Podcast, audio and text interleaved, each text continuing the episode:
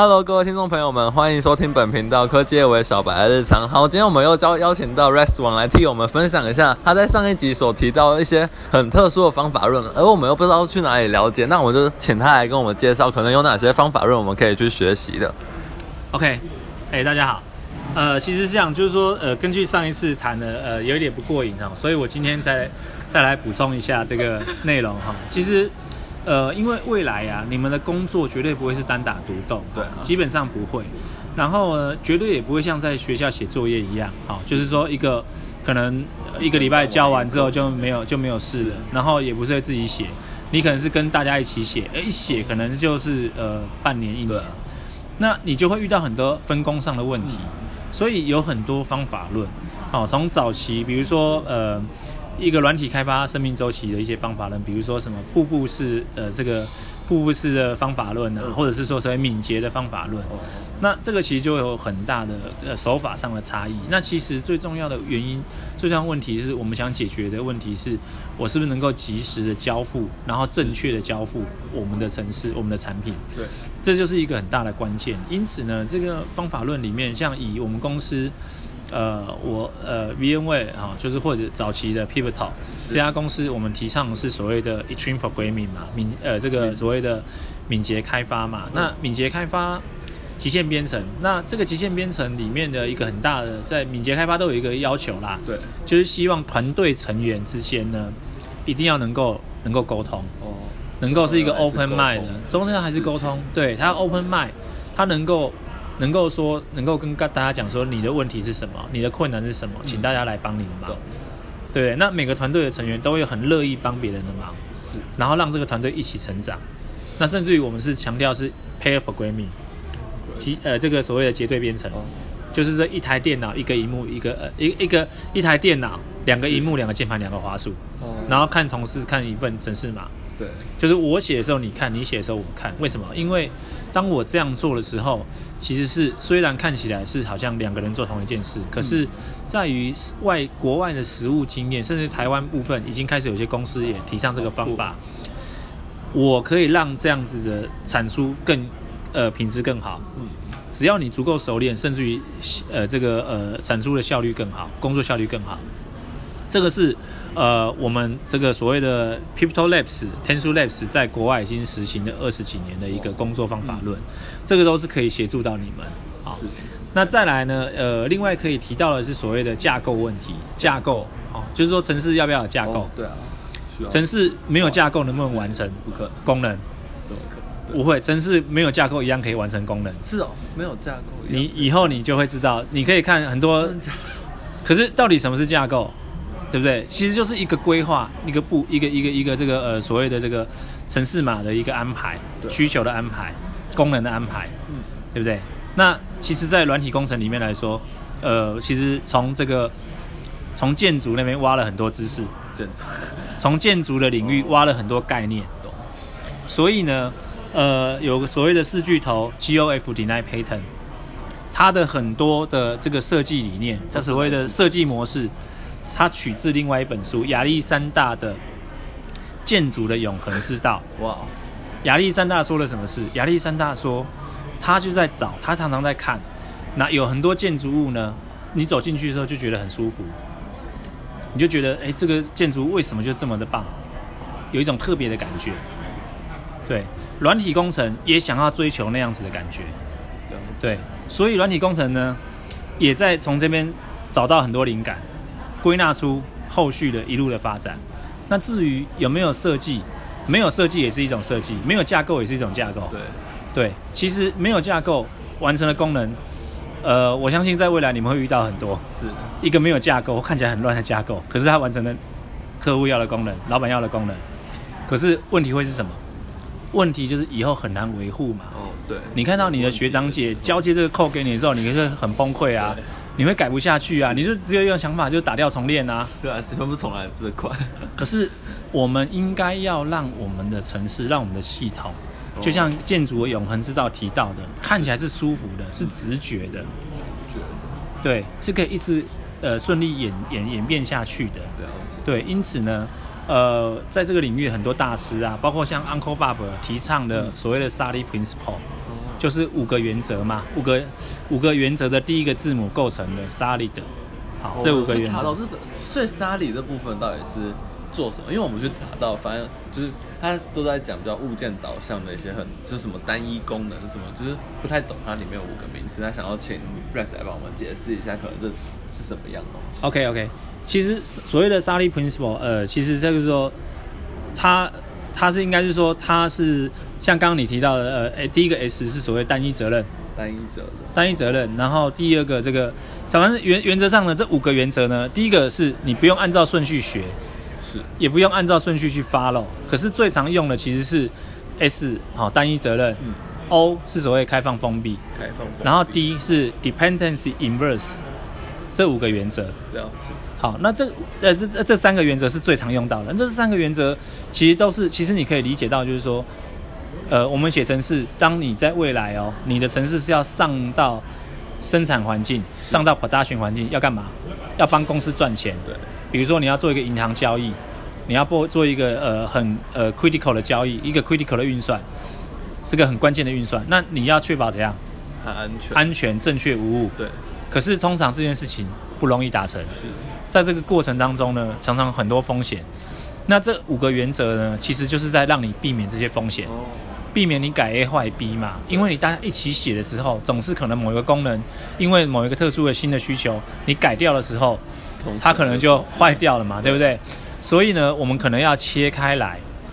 好、所谓的单一责任，每个改变只有每个改变只有一个只有一个理由，哦，所谓的单一责任。然后再来是所谓的开放封闭啊，开放什么？开放就是说对于扩充开放，嗯对于修改封闭，就是说你可以能不能用一些物件导向的手法，让你的东西是可以更容易去扩充，更容易演化演，就是说演演化，你的系统是可以健康演化的。我有一个疑问，那为什么要去封闭修改这件事情啊？可是如果出事了，不就是把它改掉，让它到我们想要的方向？不是你当然就是说修 bug，当然是这个东西上是一个原则性的问题。可是你还是可以，比如说，呃，在某些时候你是用一些这个技巧，然后关注它。比如说 switch，呃，我们都用那个你在写程式都会用 switch，switch case 里面不是有一堆？对啊，可是你的 switch case 有什么问题？switch case 就有一个问题啊，就是你可能改了改错 case 哎、哦对，有可能啊，因为在大规模的开发的时候，在大规模的这个呃一起工作的时候，有可能是因为你可能眼花了，改到别人的 case 啊，对啊，所以 switch case 其实就违反了所谓的这个这个这个这个呃开放封闭原则嘛，对，对不对就？很容易出问题。你就可能会出问题啊，因为因为现在你们会不觉得它是问题的原因在于是你们的开发都还是停留在比较小规模、对不复杂的。可是打普通口而已可是，如果在未来越来越复杂的时候，在那种大规模合作的时候，其实就有可能会发生。所以所以每次只要修改程式，我们都希望说，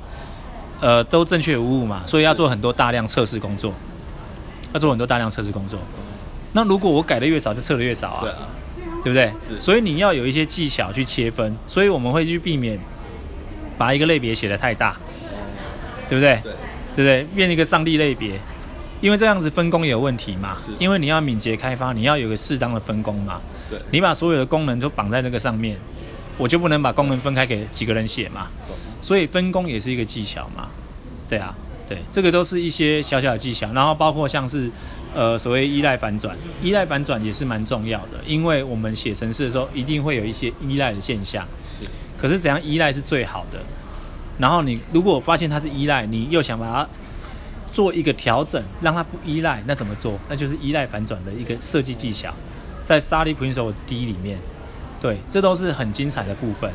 另外一个呢，呃，刚刚提呃上次提到是所谓的这个呃很多所谓的方法论，对像测试驱动开发，也许我想在学校比较少听过是，，从来其实没有什么听过。对，其实基本上我在我在其他的国立大学也有教授跟我说，Rex 台湾没有人这么做啦。好、可是其实说实在，现在也有蛮多坊间的讲师或者书籍都有这么做。了解，那测试驱动开发一开始，测试驱动开发是什么概念？它到底是测试还是开发？对啊，测试驱动开发这里面又有测试又有驱动，到底是什么？其实它不矛盾，其实它是利用测试的角度，测试可是它其实是一个开发的方法论。哦，他从 test code 的角度，它从 test case 的角度开始发展，来决定它的 production code 怎么长出来。从 test code 到 production code，从 test code 到 production code，这样子往返之后，我可以用一个从简单到难的一个过程，从 test code，从 test case 从简单到难，我的 production code 也从简单到难长出来。这是一个全新的观点。呀，其实也不新啦，因为其实 Ken Beck 其实 Uncle Bob 他们已经谈了很多年了。这个这个是应该是说过去我们没接收到的，没有，因为我们的教科书的写法就告诉你我达勋扣嘛，就告诉你就是照着抄嘛，你就从头到尾这样写嘛。可是你要想想看，如果在未来你遇到很复杂的需求的时候，你跳进的这个需求开始写不达勋扣，你可能的起手是这个错误，方向这个错误，就一路错下去，你就越写越难。可是如果呃测试驱动开发，我在测试驱动开发里面最大的心得就是说，测试驱动开发让你重新冷静下来思考 test case，哦，把 test case 的顺序想清楚，spec by example，把 test case 的这个顺序想清楚之后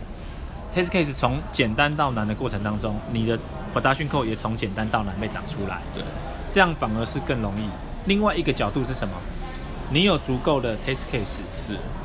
它是怎样？最好的保护。啊？对，因为你当你改动一个 production code 的时候，你跑 test code，只要对那就对。哦，它就是一直会是一个，它就是你的保护机制。哦，它就是你的 spec，它就是你的规格，是老师的要求，也是客户的要求，是。对。当然有人会觉得说，哎，学习的时候好像这样不好，可是我告诉你，测试驱动开发的倡导者 Ken Beck。他的女儿学程式就是这样学哇！他从测试驱动开发去学他的程式语言，看来，所以这个是一个，这个是你们可以试试看的方法。谢谢。当你们把它用的很上手，其实我觉得在未来你们工作是很有帮助的。嗯，那我们想最后来请前辈分享一下，过去可能做专案上面有没有用到这些方法论的经验，就是可能你最有成就感的一个专案在。用到这些方法论上是有，因为可以跟我们分享一下。其实早期没有哦，就是说过去呃，我们呃这测试哈，嗯，就是说都是呃很人工哦，然后很随性，客户想到要测什么就测什么。可是，在后来我加入了 Pivotal，到后来 Pivotal 被并购到 B N 位之后，其实我最近做了一个 case，好，做了一个案子，那就是用测试系统开发。就是有 follow 了刚刚提到的 Sally Principle，嗯，好，所谓的 Clean Architecture，对，好，那这些 Clean Architecture 就是 Uncle Bob 的一个很著名的一个一个一个一本书嘛，那这个真的是有帮助到我们，好，让你的改变可以更加顺畅，而不会就是说不容易改，因为我们都希望我们的软我们的写的程式，我们的软体够软嘛，对，够软够容易改变嘛，对不对？要能够改变，因为面对改变是我们工程师的这个天职嘛？是，我们随时都遇到改变嘛？对。所以呃，如果当我有这一些方法论的帮忙，然后我很认真的 follow，我搞清楚这个方法论，搞懂之后，我利用这些呃所开发出来的系统，其实更容易健康的演化，改动更容易。那至于他要用周边借接什么样的 database，借接什么样的 message queue，我都已经可以不用 care 了。懂在应用上会更加的更有弹性，对，更容易改变，更容易面对改变。好，那可能就是要请 Rex 再跟我分享，哎，就那我们要学习这些方法论，可能最适合去，可能要买，可能最推荐的两本书会是哪两个，或那就是，对我们想去可能去获得这些资源的方法，或者是除了在网站上可能。看书可能会是一个更大的帮助。当然啊，当然啊，其实呃，其实可以看的书非常多啊。后续也许我待会提供给你，你可以把它附在你的这个呃这个影片的连接下面的 podcast 的连接下面。像是 Uncle Bob 的书啊，Ken Beck 的书啊，Martin Fowler 的书啊，好，这些都是蛮重要的。那因为他们在于这个软体开发领域里面非常有经验，你可以看到他们呃都已经回答我们还没遇到的问题的答案。都非常精彩，对对对对，都很精彩。好像 Uncle Bob 啊，Martin Fowler 啊，重 Martin Fowler 的重构啊，对，Uncle Bob 一系列像 Clean Code、Clean Code、Clean Architecture，嗯，好，这个都是很经典，而且对于你们都会很有帮助。对，这个是一个嗯，在外面的这个业界里面呢，最近这概念，最近这几年开始呃非常流行，也非常被谈论起来。了解，嗯，好，谢谢前辈今天跟我们分享这些，让我们知道其实方法论在对我们这个工程师上面可不止哦要学会很多个语言，方法论也是我们一个很必须要具有的技能。好，今天我们科技业为小白日常都到这边结束，谢谢。